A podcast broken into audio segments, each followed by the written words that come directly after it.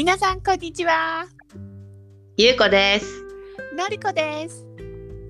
This is Japanese Irubata Channel. Welcome to another episode. 引き続き聞いてくれているリスナーさん、ありがとうございます。インスタグラムのフォロワーさんもどうもありがとうございます。初めて来てくれた人、ありがとうございます。はじめまして。はじめまして。ということで今日何の話をするかというと、読書について。うん、なるほどね。はい、読書というのは本を読んで楽しむことですね。うん、そうね、そうね。一番簡単に手軽にできるね、お家でもどこでもできる楽しみだよね。そうそう。で、私たち割と読書がうん、割と好きかなって感じで、うんうんうんあの、最近はなんか好きなのある？最近はね、基本的な好みとしては、うん。やっぱりサスペンスとか、はあ。事件とか、は犯犯罪者っていうのかあ。な。やっぱりそっち行くのね。そっち系、そっちも小説でも作り物の話でもうん。そういうのが好きだから、そういうのを割と読んではいて、そういうで、のってさ、いつ頃から読んでたの、でも、でも大学の時とか全然本は読んでなくて、学生の時は。働くようになってぐらいかな。働くようになって電車に乗るように、電車で通勤することになって、結構通勤の時間がな1時間とかさ、ああ、長いよね。そうあったりすると、あの、その頃そんな携帯の、あの、機能も発達してなかったから、携帯を見るというよりかは、えっと、本を、えー読むって方が多かったから、そ,、こ昔から、はみんなうん電車で本読んでたね。そう、本か新聞かっていうさ、そうね。うんうんううん。ん、感じだったから、えっと、私は本、新聞は読まなかったから、本をそう読んでて、そしたらやっぱ犯罪とか事件みたいなのが楽しいから、ハラハラするような、ドキドキするようなね。そうそうそう。だからそういうのをね、割と定番で読んでて、うん。で、作家さん、その作家っていうのは本を書く人、本を作っ書いてる人、小説の書いてる人のことだけど、うんうんえっと、割と一番好きなのは野波朝さんっていう女性の、うんうん、作家さんで、すごい多分人気あるよね。あるある。私も何冊か読んだよ、昔。うん、そう。あの私すごくページをすぐめくりたくなる感じで、次々次々。そう、そう、次々めくりたくなって、例えば一旦や読み終わっても、またそれが読みたいなってすごい思っちゃうっていうか、続きが読みたいって、うんうんうんうんそうそうそう、すぐ思っちゃう人で、うん。で、最近だと、割と読んでるのは、ぬくい徳郎さんっていううん人がいるんだけど、そう、その人の、その人も割とそういう事件っていうか、ササスペンスというか、うん、を書いてる割と若い、多分うちらより10歳ぐらい年上ぐらいの人かな。うーん若い、割と若めなのかな。最近の人だね。最近、すごい最近の人なんだけど、うん。それを読んでたりしてて、で、だけどそれはまあ、あの、まあ、定番というか、いつも読んでる感じなんだけど、最近新たに加わったジャンルっていうのが、ほうほうほう。新ジャンル。新ジャンル。私、歴史すごい好きじゃなかったのね、昔から歴史。うん。私も苦手なんだけど、そう、なんか覚えなきゃいけないみたいなさ、で、そう覚え勉強みたいな気分なんそう、だよね。1900何十年だなんだとかさ、うんうんうん。何時代だとかさ、うんうん。そそういうのすごい嫌で勉強みたいだったから。で覚えたところでなんかうんためになることがあんまりない感じがして、なんて言うんだろう。あのね足し算引き算だったらお買い物との時に使えたりとかするしなんかこうため生活にためになってないことをやってなんか何が楽しいのかなって思ってたから歴史が好きじゃなくて全然。うん。なんだけど最近、えっと、生徒さんの中で、えっと、韓国人の人がいて、ほう。英語を英語。を学んでるんだけど、うんん、韓国人で、だけど日本、日本にも住んでたから、日本語はペラペラ。へえ、不思議な習い方するね。と不思議な習い方で、で、だけど、その人に、その韓国の歴史を全然私はわ韓国というより朝鮮か、うん。うん、の話をこうしてた時に、全然私が朝鮮の歴史を知らないということが露呈してバレて、みんな知らないでしょ、結構。結構知らないね。近い国なんだけどさ、隣だから。だけど全然知らないことをこうね、話してて、別に責められたとかそういう話じゃないんだけど、教えてくれたんだけど、いろいろ。うんうんうん。で、あ、全然私分かってね、ないなっていうことが分かって、えー、私も韓国の歴史知りたい。そうで複雑よなんだそうよね。複雑複雑ででまあ韓国というか韓国と北朝鮮合わせても朝鮮っていう感じの歴史を、あのその後ちょっと自分なりに YouTube 見たりとか本借りたりとかあ調べたんだ。調べたの。そしたら結構面白いわけ。なんか中国にの飲まれたりさ併合されたりさ。そうそうそう。ロシアとか中国にやなんかこうやられたり、まあ韓国はアメリカっていう感じかもしれないけど。うんなうん。ん、かこう結構複雑なんだよね。そう複雑でで割と北朝鮮なんかは結構見てて面白い歴史っていうか。本当ちょっと私もそれ知りたいわ。そうすごい面白いと思った。なんかあのやっぱりよく聞くでしょ？北朝鮮問題とか韓国問題とか日韓の問題とかさ、だけどうんうん。なんかおおぼろげになんかあの日本が昔悪いことしたんだろうなとかそういう感じしか それぐらいしかなんか。そう分かってなくて。でうん。分からない上であんまり意見っては言えないじゃん。いろんな意見みんなあると思うけど分かってないのに。自分の意見も述べられないからうん、ないよね意見とかない。そう意見がなく知らいから。そう知らよく分かってないから。だから、あのここれを機にっていうかこう見てみたら結構面白くて。うんうんうん。そうそうそう。ちょっと今その近隣のね今あんま遠い国の歴史とかはあんまあのそこまで興味ないけどまだ。う、ん。うん、その、まあ、中国とか朝鮮とかそこら辺の近い国の知ってみるとなんかあ結構面白いっていうのが分かる。確かに私もそういう道開拓するのもありだな。うん、そうそうそう面白。そう話聞いてて今ちょっと知りたいなと思った。そう、かなり面白かった。あの特にやっぱあ近い国がさあの、うん親しみがあったり共通の文化があったりするじゃない？お箸使うとか、うんお醤油の味がちょっとこうテイストが似てるとかはい。そういうのでだいぶ親近感もあるからそうそうそう。学びやすいよね。学びやすい。顔も似てるし。うん、文化も似てるし。そう。で、歴史のそういう教えてくれる本の中で言うと、やっぱりあの、池上彰さんって有名なさ、うん、ジャーナリストのね。ジャーナリストの人の本を何冊か読んだんだけど、やっぱ分かりやすいし。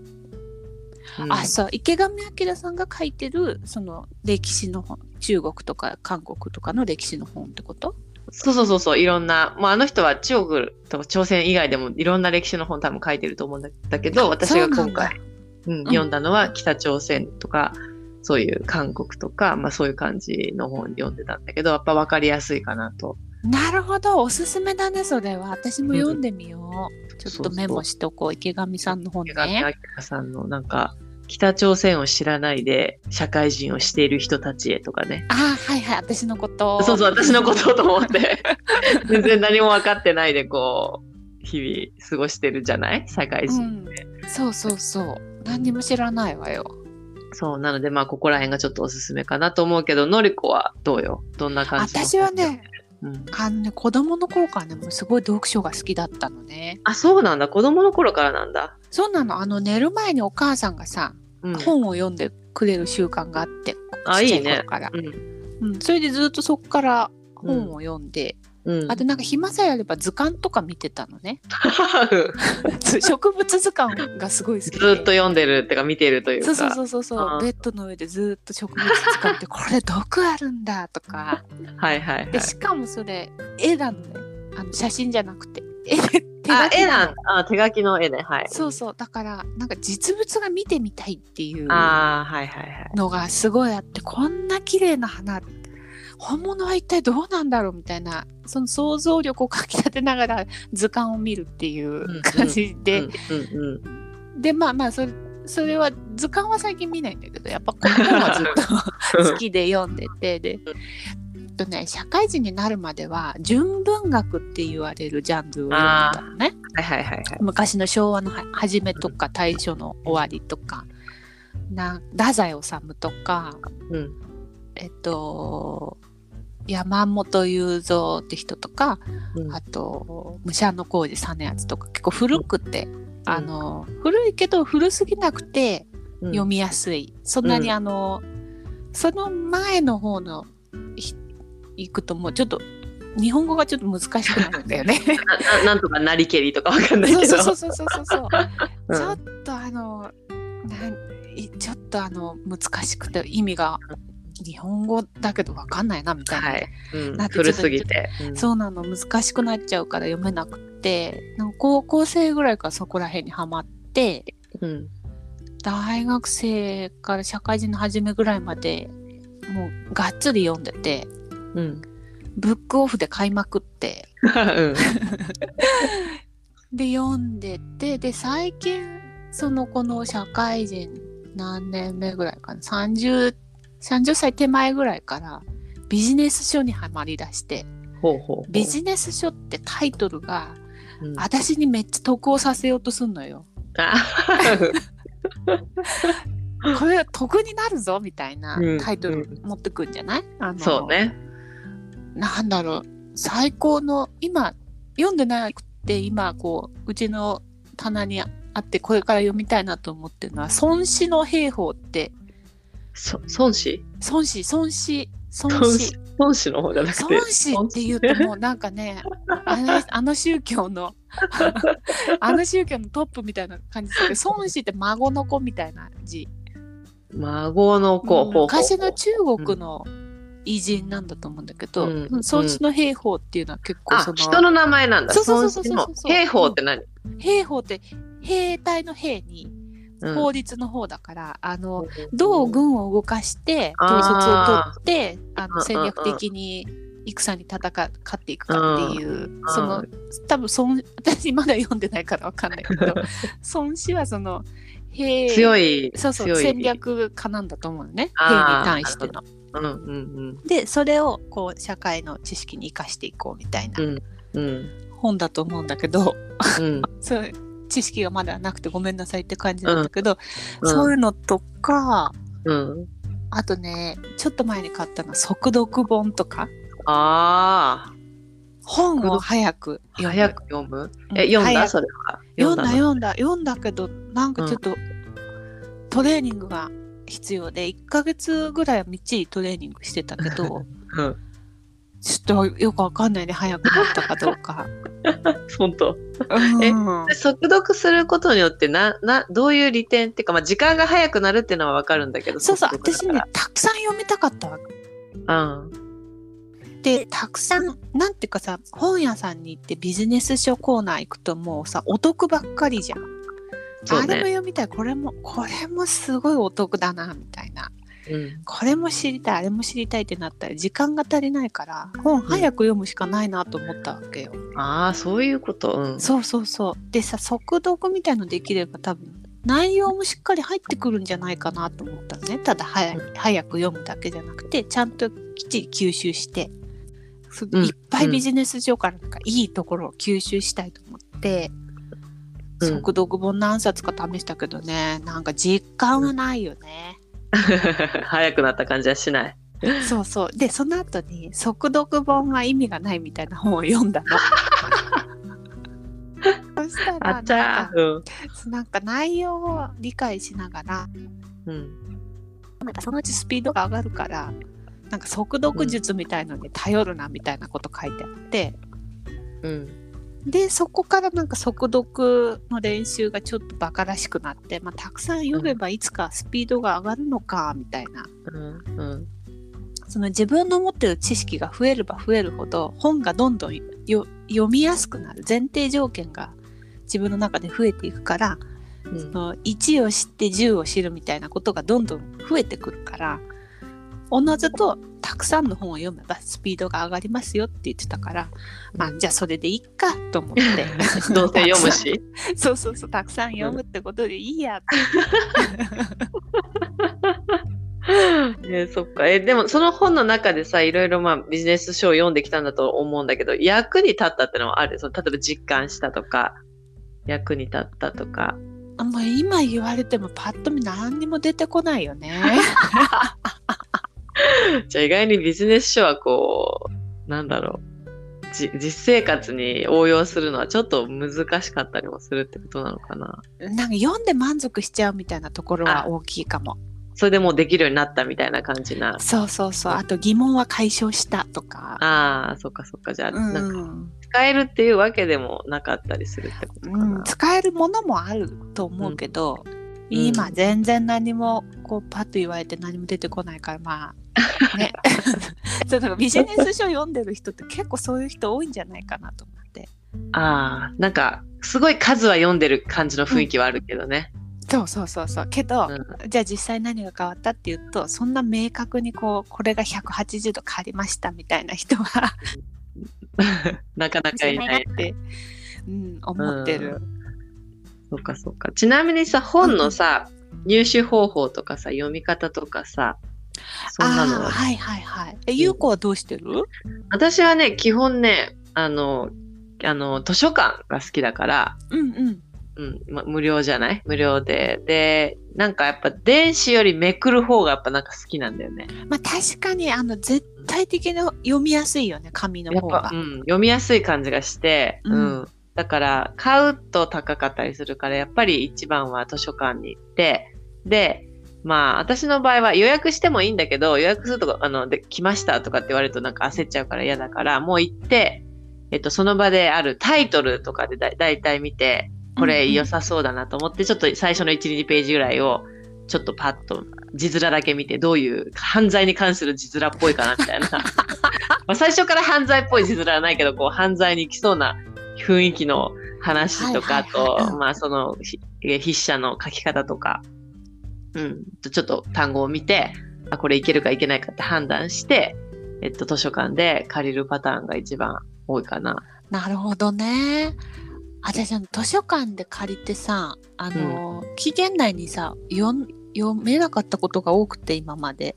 うんうんうん。なんかあの行ったらテンション上がっていっぱい借りちゃうけどうん。うん。一冊しか読んでなくて残りの5冊丸々返すとかさ、うんそういうことが多かったりしてだんだん使わなくなって、うん。で今図書館のカード期限切れてるから その期限切れてるなあー更新しなきゃと思って、うん。余計めんどくさくてそう使ってうん。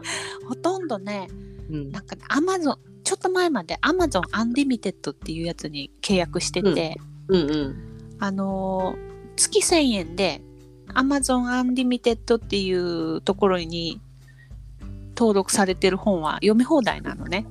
うんうん。でその種類が結構豊富で、うん、割と読みたいなって本が多かったのね。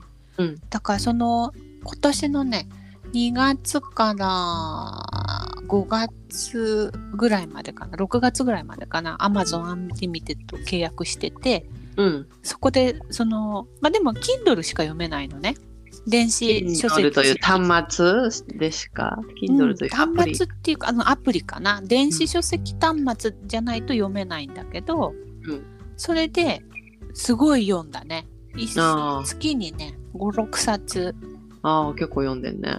56冊読んであとの雑誌とかもこうパラパラ見たりあパラパラみたいな。ううんん。だから10冊ぐらいは毎月お世話になってたのかなすごいすごい。うんそれがねすごいねはかどってよかったああ、手軽は手軽なんだよね。手軽そういうのがねであとねなんかね微妙な本ってあるでしょ、まあちょっと内容気になるけど読み始めたらあんま面白くないなみたいなあるあるある。そういうのね流し読みができるわけよああ、たそうね。だでねただでね。ザザザザザザって、でまあ、うんこうあなんかいいフレーズあったなとかうんうん。でもう終われるから Amazon Unlimited がすごい良かった、ああ、なるほどね。ううんん。あとは気になる本は私はね一回ね Amazon の口コミをチェックするのよああ、ちゃんとね。うんはいはい。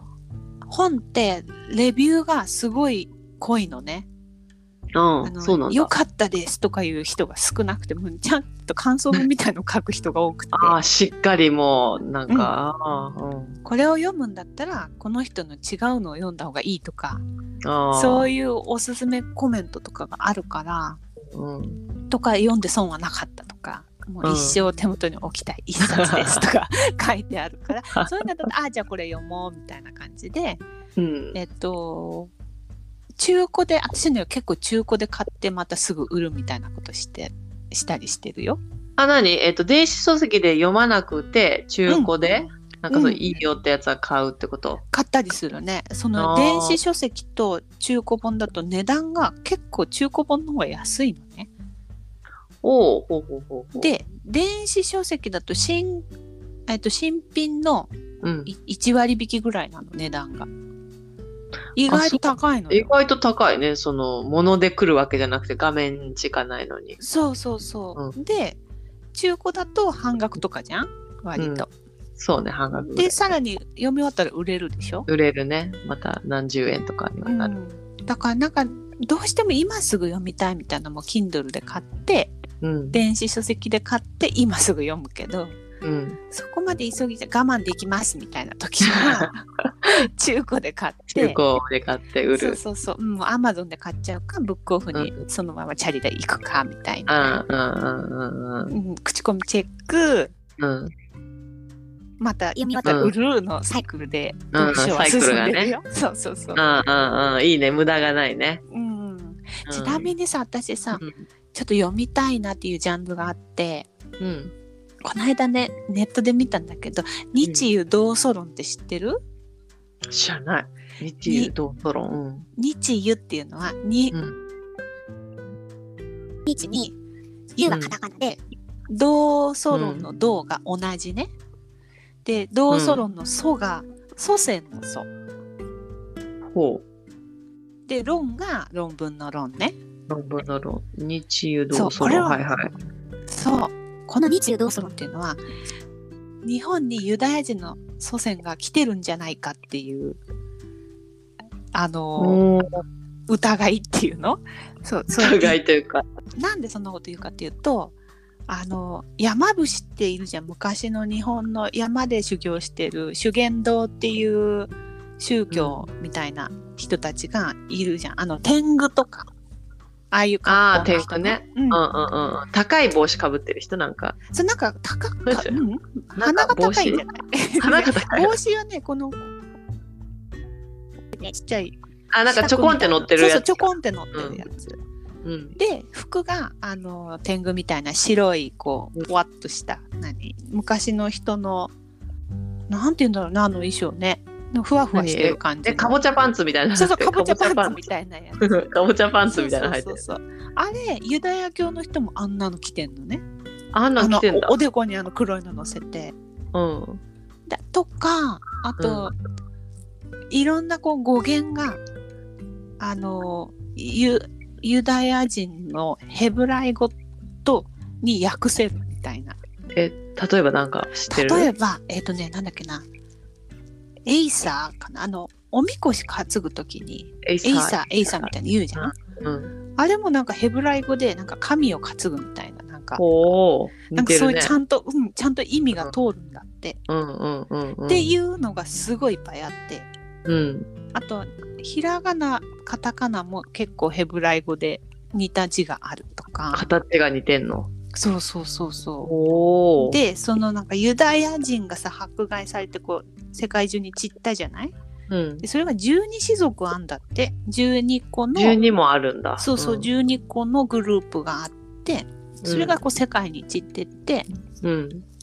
で一部が日本に来てるんじゃないかっていううんうん。説なのね。それで、うん一部はミャンマーで見つかって1990何年にうん。で認められたんだってミャンマーにそうユダヤ人が一部行ってるっていうへえ。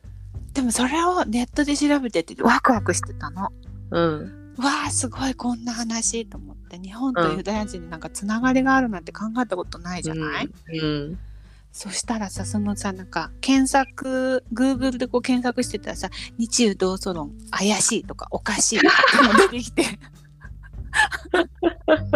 なるほどね。いろんなご意見があるのね、うん、毎回打ち消すのは絶対あるじゃない？その何る何してもさ怪しい嘘とかさ、うんうんうんうんまあねどっちの意見も知った上で自分うん。が正しいよね多分ね。自分はどう思うかっていうのがね。うん。そうだからうそのう。ちょっと日中同祖論が今私の中でホットであホットなんだ。じゃあ読みたい本ナンバーワンに入って読みたい本。そうそしてなんかご興味があれば皆さんもどうか、このそうね。日中同祖論は日本だから日中だけど、うん。韓国とかにもそういう説はあるんだって。あ勧誘？勧誘。誘？うん。うん。